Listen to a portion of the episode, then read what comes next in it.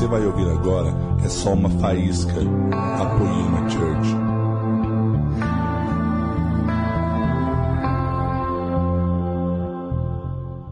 noite, tudo bem? Glória a Deus. Bom, para quem não me conhece, eu sou Graziane Rayana. Olha, né? Como minha mãe caprichou no meu nome. Eu falo, mãe, quanta criatividade. Para alguns, Gra Carvalho. Para a maioria, né? Fica mais fácil. Eu e meu esposo, Felipe, nós somos pastores da Poema lá em São José dos Campos, onde Jesus tem feito coisas incríveis e maravilhosas. Glória a Deus. Faz um ano e três meses que nós nos mudamos para lá. E nós somos pastores lá. Por que, que eu estou falando assim para você? Você vai entender até o final dessa ministração, amém? Tudo que nós estamos vivendo hoje, eu nunca na minha vida imaginei viver isso. Eu nunca imaginei ser pastora de uma igreja, muito menos me mudar da minha cidade, que eu nasci, para ir para outra cidade. Por quê? Quando eu tinha 17 anos, há 9 anos atrás, sou nova, gente, viu, Timeto? quando eu tinha 17 anos, eu me converti no salão de cabeleireiro do pastor Leandro e comecei a frequentar e a caminhar junto com essa galera de Deus, Henrique Prado, Maria, Lê, Érica. E Jesus começou a transformar a minha vida, a vida do Felipe, ainda não éramos casados. E quando eu tinha 17 anos, eu tinha acabado de me formar no colégio. E como todo jovem, eu fiz uma escolha e comecei uma faculdade. Só que no meio do caminho, a minha mãe, que trabalhava com turismo já há anos, ela descobriu um câncer onde os médicos já diziam que não tinha mais jeito. E a minha mãe sempre foi uma pessoa que trabalhou demais, ela e meu pai, para cuidar de mim e do meu irmão. E quando eu vi a minha mãe diante daquela situação, passando por quimioterapia, pensa, você olhar uma pessoa que sempre você viu acordando cedo, trabalhando, uma mulher de garra, e aí de repente eu ver ela no sofá, passando mal, enfrentando aquela doença. E eu indo para a faculdade, e eu ia acabada porque eu não ia feliz. E aí um dia eu procurei meus pais e eu falei assim: "Mãe, eu vou parar a faculdade". Minha mãe e meu pai disse assim: "Pelo amor de Deus, não para, continua". Eu falei: "Mãe, eu vou parar". E eu decidi parar. E eu com 17 anos, já estava com 18, é, já estava com 18 anos, eu larguei a faculdade e eu assumi o trabalho com a minha mãe. E eu trabalhei com ela num período de seis anos com a agência de turismo. E estou contando uma história para vocês, amém? Vocês vão entender. Depois de seis anos, um dia Jesus disse para mim: Filha, acabou o seu tempo aí. Você vai procurar sua mãe e você vai dizer para ela que acabou o tempo e que você não vai mais trabalhar com isso. E olha, deixa os barcos, deixa as carroças, que agora é comigo. E meu Deus do céu, como foi difícil ouvir a voz de Deus. Eu pedi umas três confirmações, como uma boa filha. Falei, Jesus, confirma isso para mim. E aí Jesus veio e confirmou. E aí tudo bem, passou alguns meses, eu estava tranquila, mas aí começou a estreitar e eu falei assim, eu comecei a ficar perdida e eu tive a minha primeira crise. Hoje eu quero falar com vocês sobre crise existencial.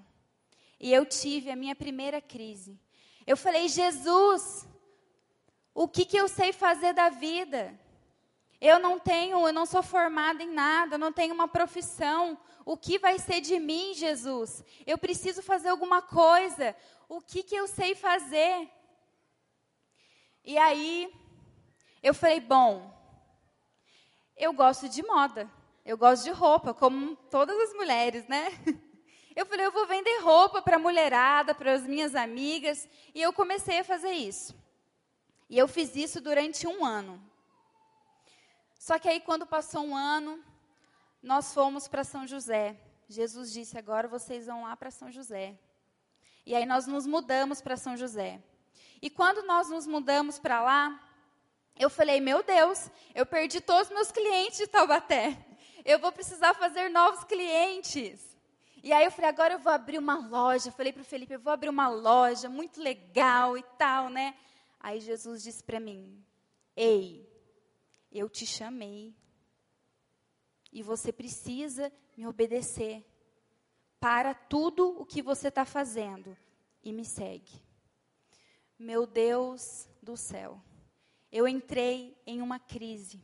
E eu passei por essa crise durante o ano passado inteiro. 2017 inteiro eu passei por uma crise. E só Jesus sabia como eu estava. Só Jesus sabia como a minha mente estava borbulhando. Aí você fala, Gra, mas 2017 foi um ano maravilhoso, iniciou a Poema São José dos Campos. Sim.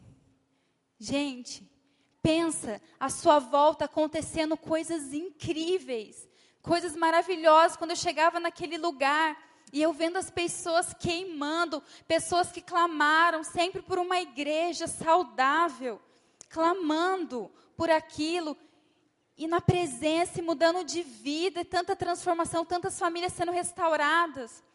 Só que eu estava muito feliz, mas só Jesus sabia o que estava acontecendo dentro de mim, porque eu estava passando por uma crise. E quem nunca passou por uma crise? Quem nunca fez perguntas para si mesmo? Eu falava assim: Jesus, tudo bem, o, mas o que será de mim daqui a 10 anos? Olha o que eu falava para Jesus: Jesus, e se um dia o Felipe morrer? o que será de mim, da Letícia? O que, nós vamos fazer da vida? E essa e outras perguntas ficavam dentro de mim. Quantas vezes eu procurei minha sogra e eu falava, Cris, mas como será daqui a alguns anos? E eu procurava outras pessoas e eu falava, mas o que será de mim daqui 15 anos? E eu ficava nessa crise, eu ficava nessa crise, e tantas coisas à minha volta, sendo maravilhosa. E eu fiquei. E Jesus começou a trabalhar dentro de mim, trabalhar dentro de mim. E eu fui entendendo muitas coisas no Senhor que eu quero compartilhar com vocês hoje. E o versículo chave da minha ministração é 1 Coríntios, capítulo 9, no versículo 26. Diz assim: Sendo assim, não corro como quem corre sem alvo, e não luto como quem esmurra o ar. E eu falei, Jesus, eu não quero mais acordar e viver um dia após o outro. Eu obedeci o Senhor. Eu não estava vivendo uma vida em pecado, eu não estava desobedecendo a Deus. Mas eu falei, Jesus, eu não quero só acordar e viver só o dia de hoje, e amanhã o dia de hoje, o que o Senhor tem para mim hoje, e só isso. Eu quero correr essa corrida, e eu quero ter um alvo. Eu quero, Jesus.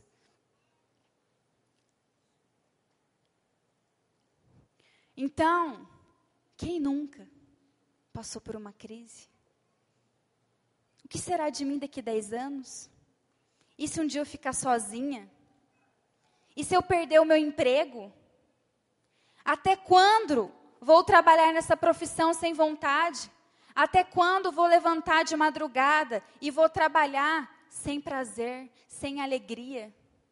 Até quando vou continuar passando por essa situação, por esse problema e minha vida nunca muda? Até quando? Olha o que diz em 1 Pedro no capítulo 2, no versículo 9.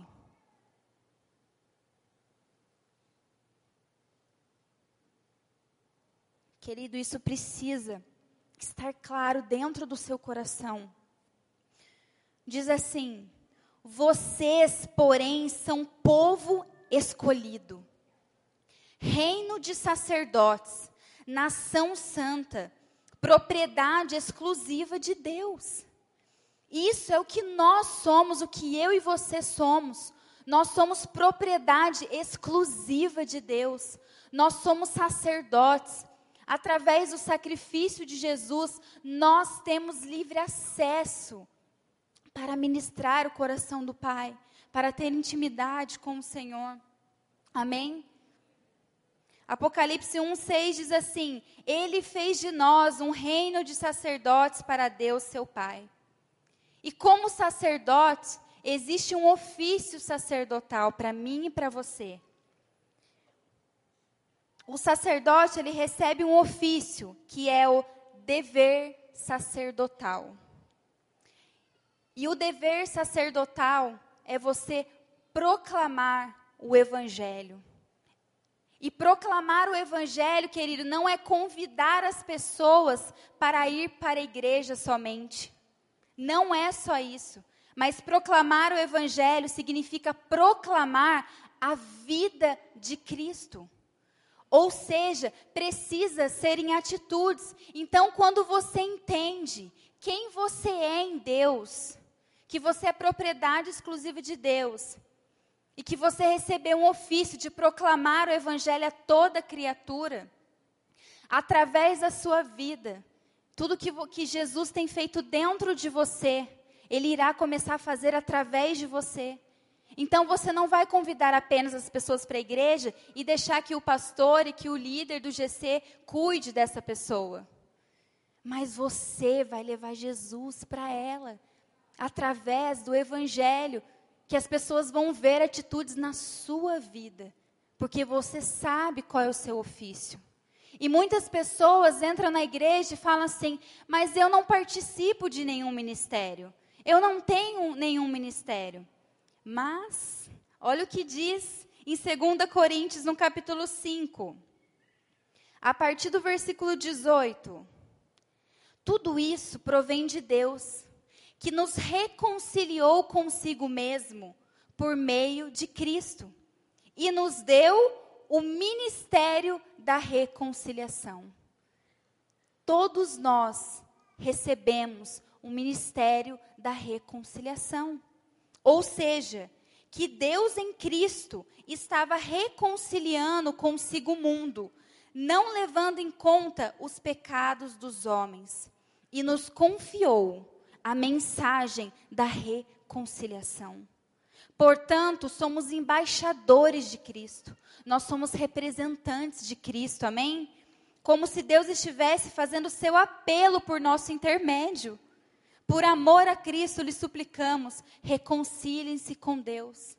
Assim como eu e você nos reconciliamos com o Pai através de Cristo, nós precisamos levar isso, esse acesso para a vida das pessoas. Reconciliem-se com Deus. Você é um sacerdote, você é povo exclusivo de Deus.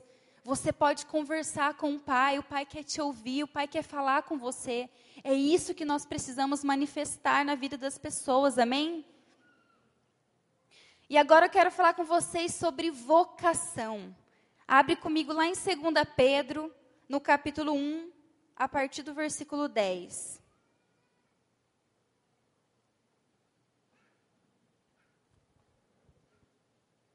Segunda Pedro, capítulo 1, a partir do versículo 10. Por isso, irmãos, procurai com diligência, cada vez maior, confirmar a vossa vocação e eleição.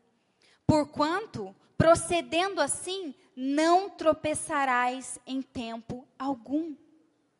Com diligência, no original, significa esforçar-se, empenhar-se. E o confirmar, que fala aqui, significa produzir, construir, formar. Então, procurai, se empenhe cada vez mais para produzir, para construir a sua vocação. E vocação no dicionário é inclinação que se sente para alguma coisa. Então, vocação é aquilo que queima dentro de você. é aquilo que você ama fazer, que você faz com prazer, que te traz alegria. Sabe quando você está feliz quando você faz aquilo? Isso é a sua vocação. E nós precisamos nos empenhar para cada vez mais confirmar a nossa vocação. Amém? Então, vocação é aquilo que você sabe fazer muito bem feito. É aquilo que te traz prazer, alegria. É aquilo que as pessoas reconhecem em você. O que você faz bem? O que você tem de diferente dos outros? O que as pessoas reconhecem que você faz bem? Sabe, muitas pessoas, elas ficam assim: nossa, eu preciso fazer algo top, algo diferente. Para que as pessoas olhem para mim e falem assim: nossa, olha como ela faz isso. E na verdade, já existe algo poderoso dentro de você que Jesus te deu. Ele fez você do jeito que você é. É igual a Letícia, minha filha. Às vezes eu estou vendo alguma coisa, ou estou implicando com alguma uma espinha, né? Que assim, nasceu no meio do meu nariz. E aí Letícia olha para mim e ela fala assim: Mamãe, Jesus te fez assim. É exatamente assim que Jesus te fez. Ela, ele fez a cor do seu rosto assim, o seu cabelo assim. E ela fala assim, tipo, ela já sabe, olha, você tem que valorizar isso que Deus te deu. Então, uma criança de cinco anos já entende isso. E muitas vezes nós não entendemos. Então, nós precisamos aprender a valorizar aquilo que Deus nos confiou. Você precisa valorizar aquilo que Jesus colocou dentro de você, aquilo que você faz tão bem. Para de ficar procurando, de inventando coisas, onde na verdade você precisa pegar um espelho, olhar para você. Qual foi o dia que você colocou um espelho que você se encarou? Que você retirou todas as máscaras? Essa sou eu. Jesus me fez assim. Jesus colocou esse dom dentro de mim, esse talento dentro de mim. E eu preciso reconhecer isso e valorizar isso que o Senhor me deu. Quando nós nos aproximamos de Jesus, Ele tira de nós todo o pecado, toda sujeira, todo o lixo, Ele nos limpa, Ele nos purifica. Sabe, tudo que sobra dentro de você é o que Jesus te deu, querido tirando todo o pecado, toda a sujeira. Depois que Jesus te limpou, que você foi para Jesus, aí o que tem dentro de você é isso que Jesus quer usar. Nós precisamos achar, nós precisamos enxergar para começar a valorizar. Tudo que você ama fazer, que não é pecado, faça, mas faça para a glória de Deus. Começa a fazer, você fala bem, então começa a fazer alguma coisa, comece a se comunicar com as pessoas. Você desenha bem, faz desenhos então para Jesus, arte. Eu não sei, mas usa isso, pelo amor de Deus. Queridos, no começo desse ano, todo o começo de ano, quando eu compro o material escolar da Letícia, eu mando fazer uns adesivos personalizados. E aí, como eu estou em São José, eu peguei uma indicação num grupo. E aí, eu fiz o pedido, né, da série dela, com o nominho, tudo. E aí, o Felipe foi buscar. E aí, quando ele chegou em casa, gente, era um pacote. Tinha uma folha, assim, com os adesivos todo bonitinho. Eu falei, gente, o que é isso? Eu pedi só um adesivo e me veio um pacote desse. Que carinho, que capricho que é esse? Lá tinha assim, Letícia, que Deus te abençoe todos os dias, que você aprenda. E aí tinha um versículo, gente, abençoando a vida da Letícia. A moça nem conhece a, minha vida, nem a vida da minha filha. Mas olha o amor. Eu falei, gente, essa pessoa ela é apaixonada por aquilo que ela faz. E quantas pessoas receberam algo de Deus, tem um negócio, recebeu um trabalho do Senhor, mas não faz com prazer, não valoriza aquilo que Deus deu faz as coisas de qualquer jeito. Nós precisamos ser excelentes em Cristo, amém? Como eu reconheci, eu não via essa pessoa, mas eu reconheci Jesus através do trabalho dela. Porque ali eu pude ver o amor dela. Sabe, eu pude ver o empenho dela, a paixão dela por aquilo que ela faz. E ela estava levando Jesus através de uma carta. Então valorize o que Deus te deu. Deixe as palavras de Jesus te aprovar ou desaprovar. Provérbios 29, 25 diz assim: Quem teme o homem cai em armadilhas, mas quem confia no Senhor está seguro. Então, quem se preocupa com a opinião dos outros, o seu limite de desenvolvimento e de crescimento será até onde alguém falar que você é alguma coisa. Então, se alguém falar que você não consegue, que você não sabe, que você não é bom o suficiente, esse vai ser o seu limite? Você vai paralisar aí? Não podemos nos paralisar por causa da opinião de pessoas que não estão nem aí com a nossa vida. Existem pessoas que não estão tá nem aí com a gente. Nós precisamos escolher as pessoas que caminham do nosso lado, que sejam pessoas que nos impulsionam a alcançar o alvo e não que nos desmotive. Mas, queridos, procure a aprovação de Deus. Olha o que diz no Salmo 139, no versículo 23. Examina-me, ó Deus, e conhece o meu coração. Prova-me e vê meus pensamentos. Mostra-me se há em mim algo que te ofende e conduza-me pelo caminho eterno. Busque em Jesus essa aprovação. Ou que ele venha te desaprovar em algo que você está fazendo, mas busque isso no Senhor. Ele irá falar no seu coração. O Senhor conhece a nossa intenção, Ele conhece os nossos pensamentos, então chama Jesus para a sua vida. Chama Jesus para perto. Fala, Jesus, som do meu coração, Pai, som da minha mente, Jesus. Vê se em mim existe dentro de mim algo que te desaprova, Senhor, e mostra para mim, porque eu quero caminhar corretamente. Eu quero viver os teus sonhos, Jesus. E aí Jesus vai te dizer, querido. Ele vai te mostrar, amém? Você crê nisso? Quem valoriza o seu chamado não deseja a vida dos outros. E nem deseja as coisas dos outros. E nem das outras, tá bom, mulherada? Não podemos viver querendo ser os outros. Sabe, a grama do vizinho é mais verde do que a minha? Nossa, mas a esposa do meu amigo, ela cozinha muito melhor que você. Nossa, mas a esposa do meu amigo é isso. Ela é melhor nisso. Nossa, mas o marido dela, sabe? Ele dá presentes para ela. Nossa, mas o marido dela, ele abre a porta do carro para ela. em nome de Jesus, comece a valorizar. Valorize o seu esposo.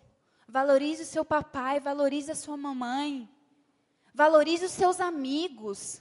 Valorize as pessoas que caminham com você, que estão do seu lado. Valorize seu pastor, valorize o seu líder, que são pessoas que estão te impulsionando a caminhar com Cristo, a viver tudo em Jesus.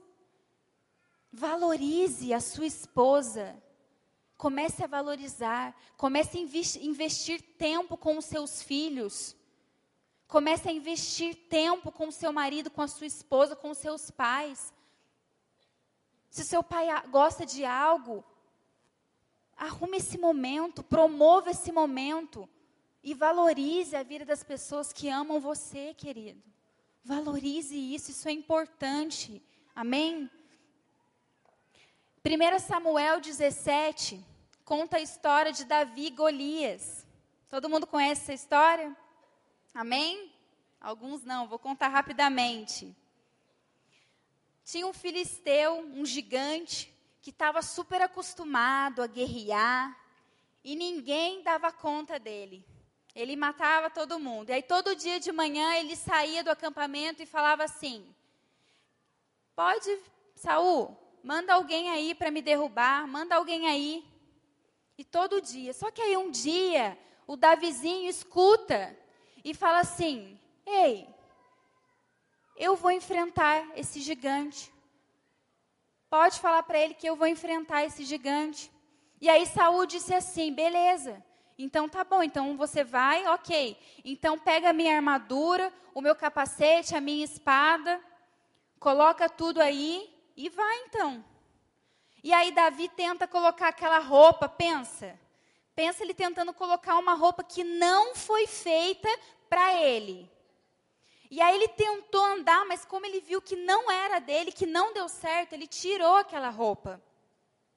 E aí ele olhou para ele, e aí ele falou assim: Eu vou do jeito que eu sou, do jeito que Deus me fez e com o que eu tenho. E aí ele foi no riacho, pegou cinco pedrinhas, e aí ele tinha um tipo de estilingue que é uma funda. E aí ele pega aquilo e ele fala assim para o gigante: Eu vou no nome do Senhor dos Exércitos. É com ele que eu vou vencer. E acabou para você nessa noite, nesse dia. E foi assim que ele foi. E ele venceu o gigante. E o, o gigante, quando viu ele vindo, o gigante falou assim: Ah, você é um menino. Você nem está acostumado com isso. Não deixe a opinião dos outros dizer se você é capaz ou se você não é capaz. Vai no nome do Senhor, mas vai naquilo que Jesus te deu, naquilo que Jesus entregou para você. Não queira ser como os outros e nem usar as coisas dos outros e nem ter as coisas dos outros. Porque Jesus deu algo para você, que é só seu. Amém? Valorize o que você tem em suas mãos, o que Deus te deu. Não queira nada mais e nem nada menos daquilo que Deus te deu. Você precisa desejar aquilo que Jesus deixou acessível para você. Não enterre o talento que Deus te deu. Não enterre. Lá em Mateus 25, conta parábolas dos, dos talentos onde o patrão foi viajar. E antes dele ir viajar, ele chamou três servos. E para um ele deu cinco talentos. E para o outro ele deu dois. E para outro ele deu um. De acordo com a capacidade de cada um. E aí, ele foi viajar. Logo em seguida, o que ganhou cinco foi lá, correu atrás, multiplicou e ganhou mais cinco. O que tinha dois correu atrás, multiplicou e ganhou mais dois. E o que tinha um fez o quê? Enterrou. Correu lá rapidamente e enterrou o talento dele. Queridos, todas as vezes que eu escutava alguém pregar sobre essa parábola, todas as vezes que eu lia na Bíblia, todas as vezes que eu via alguém comentando, eu olhava para o Felipe e falava assim: amor, eu sei quem eu sou. Eu ia enterrar, com certeza eu ia enterrar também. Gente, eu sabia quem eu era, quem eu me encaixava naquela situação. Quando o patrão voltou, olha, olha qual foi a resposta daquele que enterrou. Eu, eu vou ler para vocês na mensagem. Patrão, Sei que o Senhor tem padrões elevados e detestas as coisas mal feitas, que é exigente ao extremo e não admite erros. Por isso, guardei seu dinheiro num cofre bem seguro.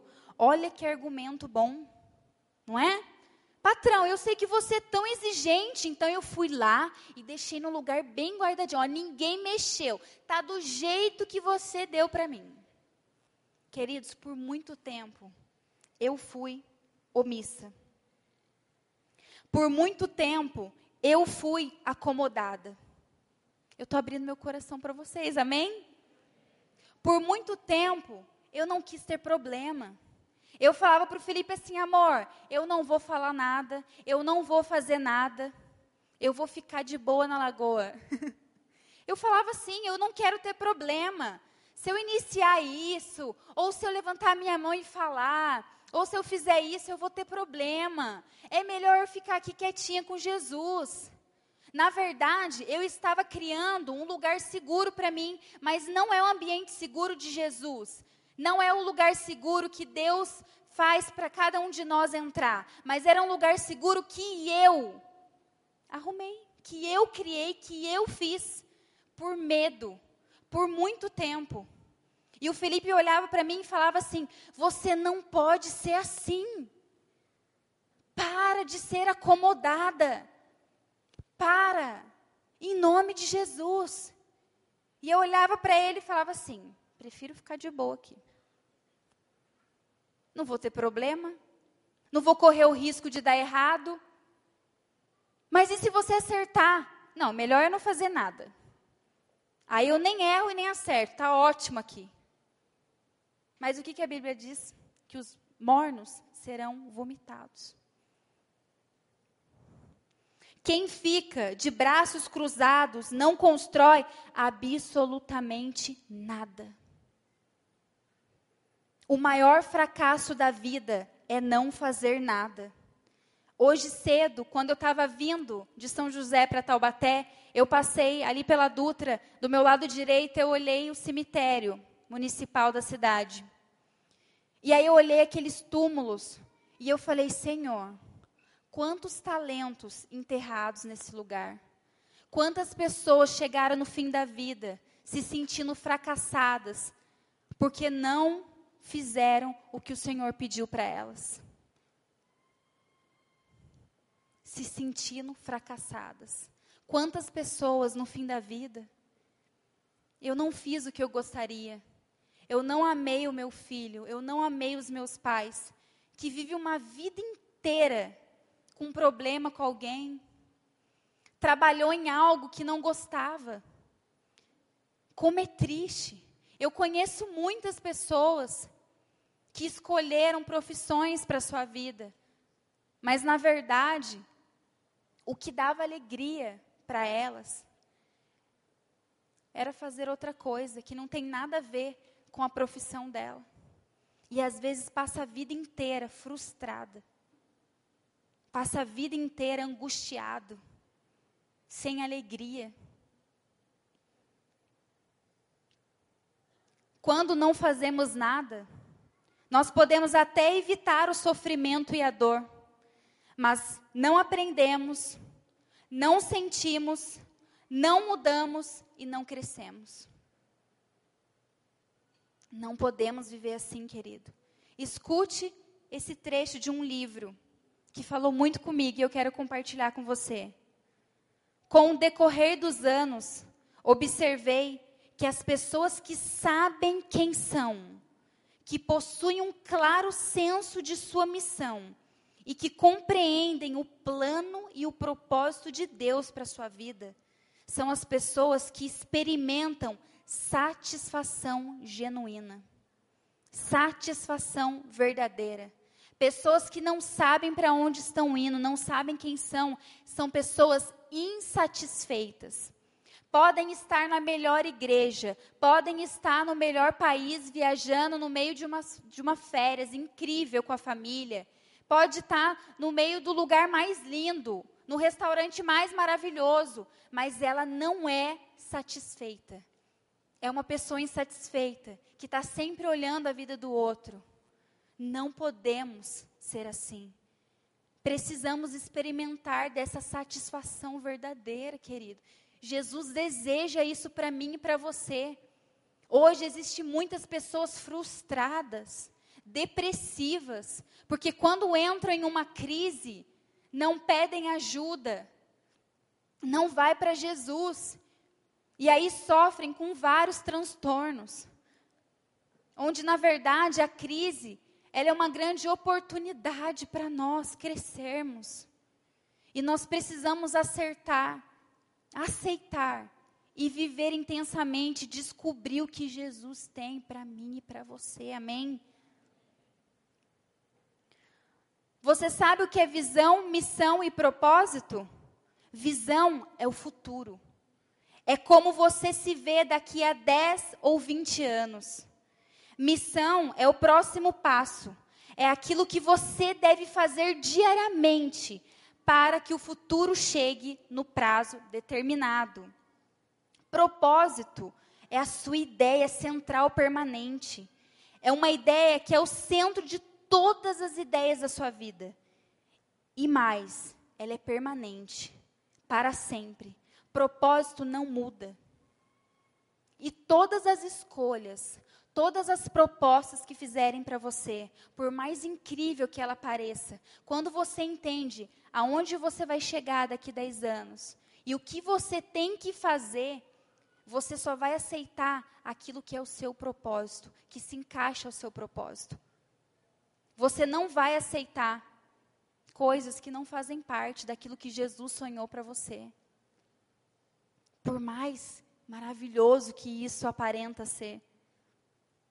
Tudo precisa se encaixar ao seu propósito. Uma pessoa que tem visão não perde tempo com coisas que não irão acrescentar. Não podemos ficar perdendo tempo, é uma corrida. Às vezes a gente fica aí tocando o barquinho, vivendo de qualquer jeito. Ah, tudo bem, eu estou indo na igreja. Eu leio a Bíblia uma vez por semana. Eu falo com Jesus. Sabe, eu amo as pessoas, eu até dou uma pregadinha lá no meu trabalho. Eu até chamei umas cinco pessoas até hoje para vir para a igreja. Só isso. Jesus espera muito mais de nós.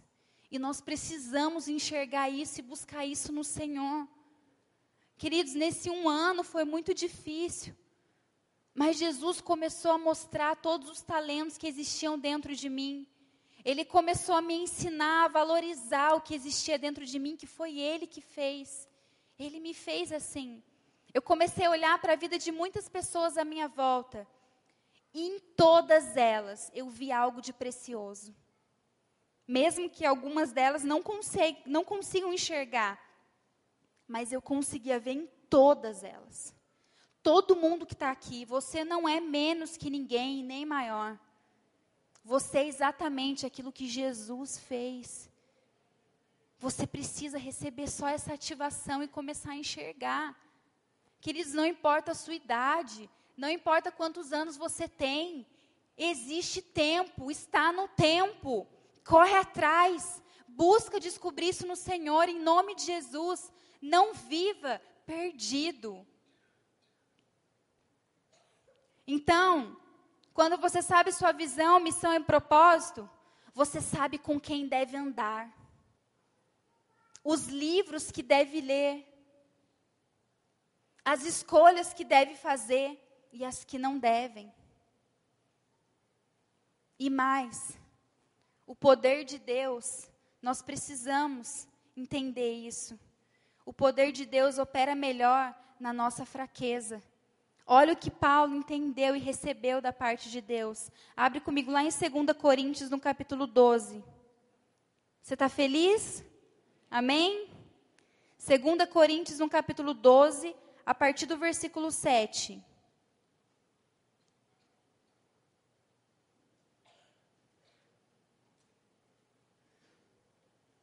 Portanto, para evitar que eu me tornasse arrogante, foi-me dado um espinho na carne, um mensageiro de Satanás para me atormentar e impedir qualquer arrogância.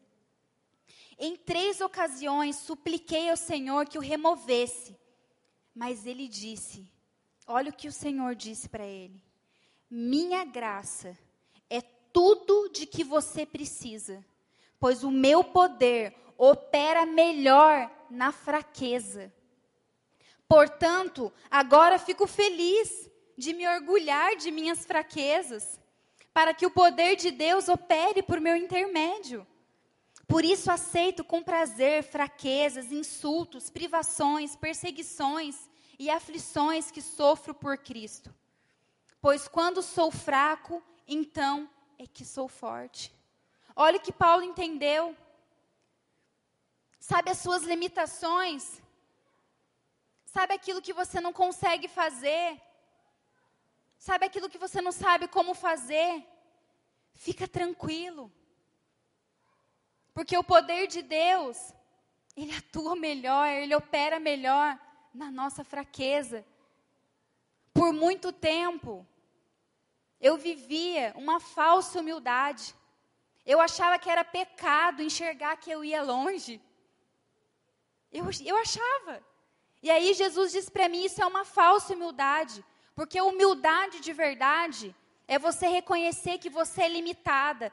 É reconhecer que sem mim você não consegue. Isso é humildade. E nós precisamos entender. Então eu falei: Jesus, tá bom. Eis-me aqui, Senhor. Eu sei que toda vez que eu falar, Jesus, eu não consigo, eu não sei, o Senhor vai vir com força. E é isso que eu quero, Jesus. É só isso que eu quero. Os sofrimentos vêm para nos tornar servos humildes e úteis. Somos mais úteis ao Senhor quando aceitamos essa realidade e confiamos a Ele as nossas imperfeições. Não desista. Recomece se for necessário. Talvez um dia você errou, talvez um dia você fracassou. Não tem problema, recomece, como eu disse, há tempo. Mas não perca tempo. Faça exatamente o que você tem que fazer. Não podemos perder tempo, querido. Não podemos. Abre comigo lá em 1 Coríntios, no capítulo 9. Eu já estou encerrando. 1 Coríntios, no capítulo 9, no versículo 22. Eu amo essa passagem, meu Deus. Olha o que Paulo disse. Quando estou com os fracos, também me torno fraco, pois quero levar os fracos a Cristo. Sim, tento encontrar algum ponto em comum com todos, fazendo todo possível para salvar alguns. Faço tudo isso para espalhar as boas novas e participar de suas bênçãos. Paulo sabia o que ele estava fazendo e por que, que ele fazia. Vocês não sabem que numa corrida todos competem, mas apenas um ganha o prêmio? Portanto, corram para vencer. O atleta precisa ser disciplinado sobre todos os aspectos. Ele se esforça para ganhar um prêmio perecível. Nós, porém, o fazemos para ganhar um prêmio eterno. Por isso, não corro sem objetivo e nem luto como quem dá golpes no ar. Disciplino o meu corpo como um atleta, treinando para fazer o que deve, de modo que depois de ter pregado a outros, eu mesmo não seja desqualificado. Eu sigo um atleta, que é o Vitor Belfort, um lutador. E querido, toda vez que ele vai lutar, eu, eu não entendo nada de luta, né? Mas toda vez que ele vai lutar, às vezes ele fica um mês confinado em um lugar. Ele muda toda a alimentação dele. Passa por várias coisas, por vários processos. Às vezes tem que ficar longe dos filhos, da família, para ficar nesse lugar. Porque ele está se preparando para o momento da luta. Porque o que, que ele quer? Ele quer vencer. Ele não vai para perder. Então, os atletas são disciplinados. Paulo está dizendo isso. E por que, que nós não vamos ser disciplinados? E vamos correr sem alvo? Vamos correr sem a vontade de vencer, sem a vontade de ganhar, sem a vontade de chegar lá? Não podemos, queridos, viver um dia após o outro e tocando, simplesmente tocando e fazendo as coisas de qualquer jeito. Por que, que você faz o que você faz? Precisa ter paixão. E só vamos encontrar paixão quando a gente faz aquilo que a gente gosta, que a gente faz aquilo que a gente ama. Sabe, eu compartilhei de manhã. Lá em São José eu pego o Uber. E aí tem dia que eu pego o Uber, e aí eu entro dentro do carro, e o cara fala assim para mim: coloca o cinto. Aí eu já falo: meu Deus. Aí eu coloco o cinto cara fica cara amarrada. E aí eu já pego meu celular, dou um, um print assim na placa do carro e no nome, já mando para o Felipe e falo assim, amor, se eu não aparecer mais, foi esse. De verdade, dá medo. O cara não troca uma palavra. É grosso. A hora que faz umas perguntas, eu falo, meu Deus do céu, acho que eu não vou chegar onde eu queria.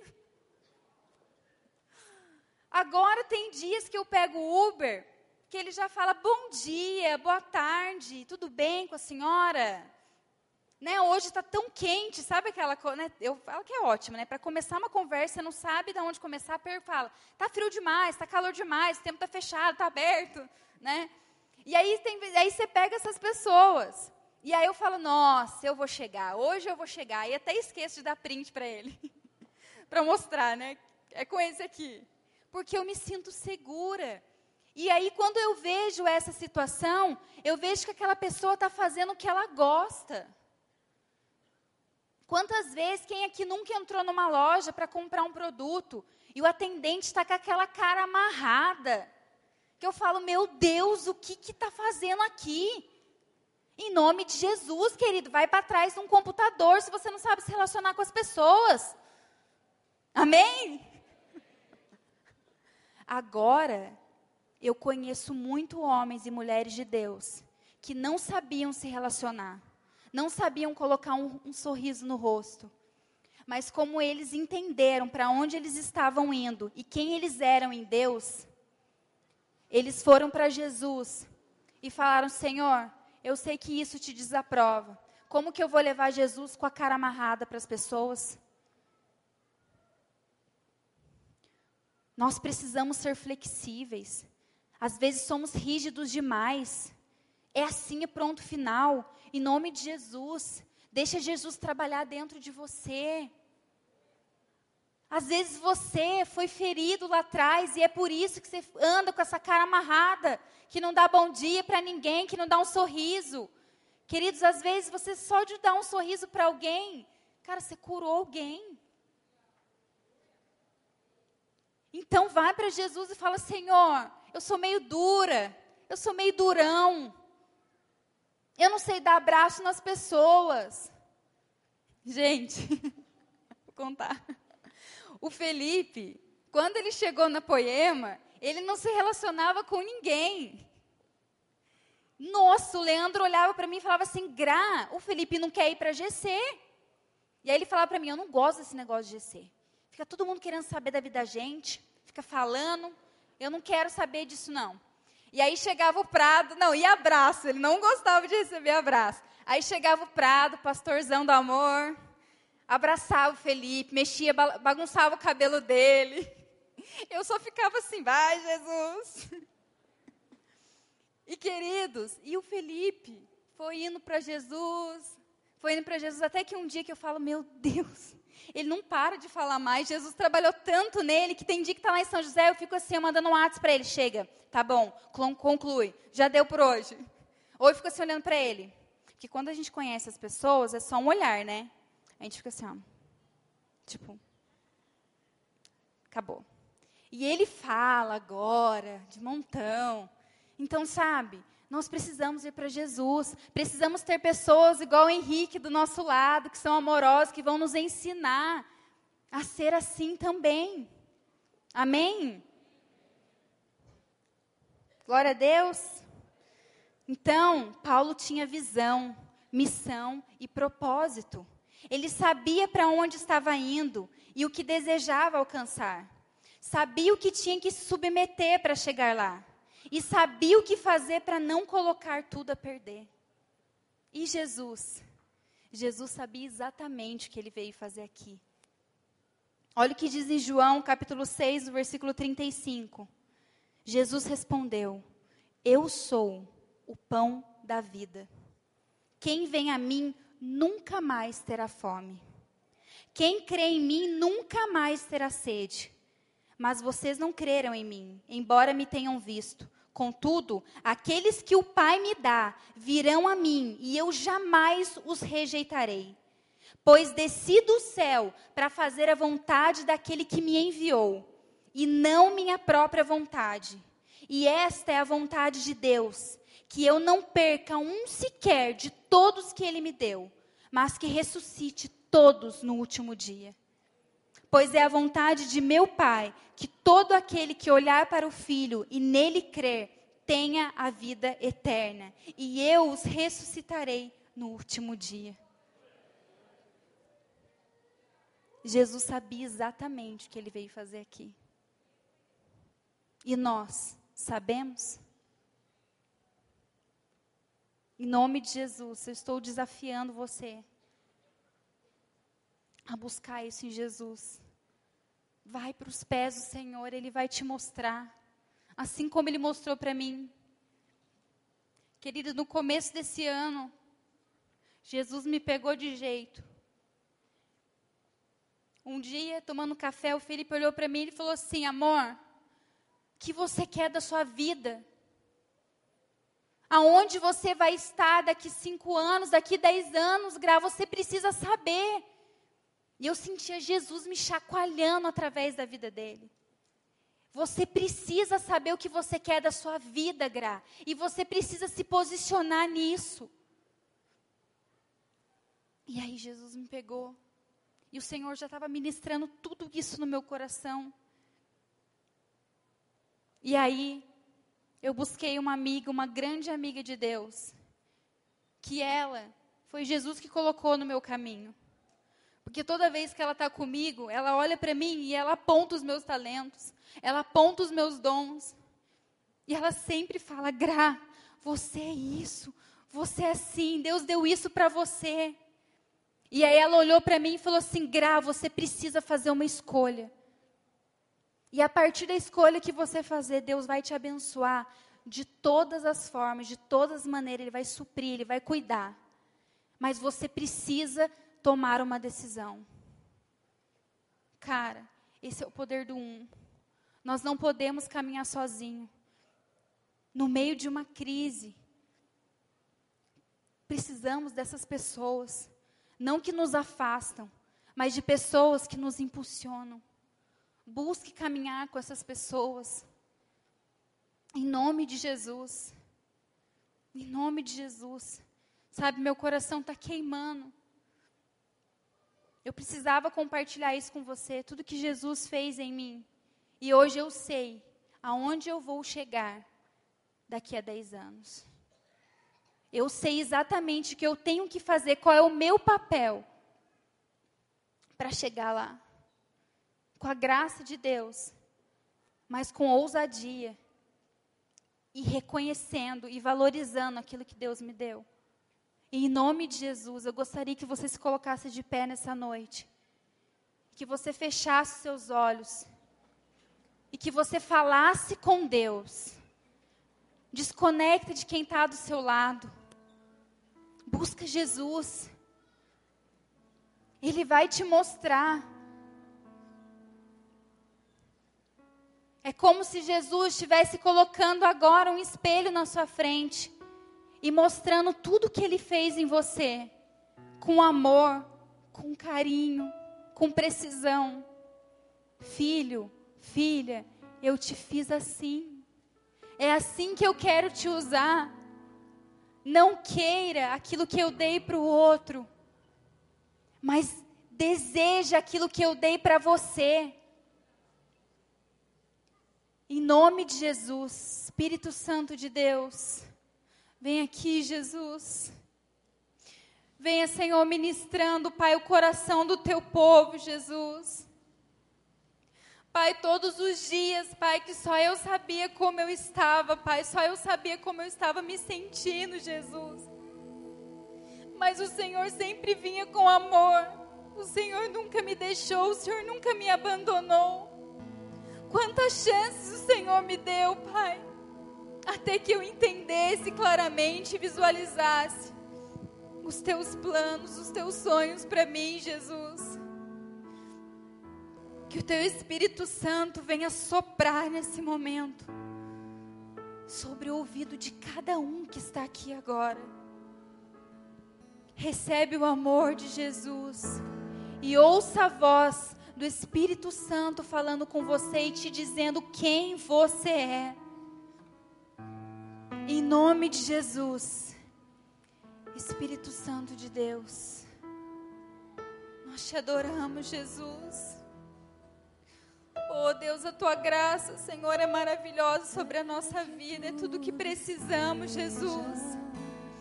Obrigada, Senhor, por ter paciência conosco, Jesus.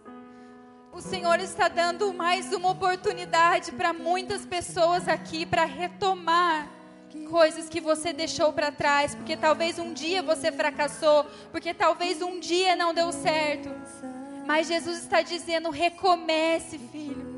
Não importa quantos anos você tem, não importa o que ficou para trás, o Senhor irá te abençoar, mas você precisa se deixar ser aprovado por Ele. Ouça a voz do Pai, busque o Pai, Ele irá te direcionar em todas as coisas, e todos os seus planos serão bem-sucedidos. Oh, Em nome de Jesus. Recebe esse amor. Recebe o toque do Espírito Santo de Deus te envolvendo. Dizendo quem você é, o quanto você é precioso. Não caminhe em cima da palavra que disseram para você que você não conseguiria, que você não ia chegar lá, que deu para você. Repreende essa voz porque essa voz não é de Deus. E aceite a voz de Deus sobre a sua vida, em nome de Jesus. Em nome de Jesus.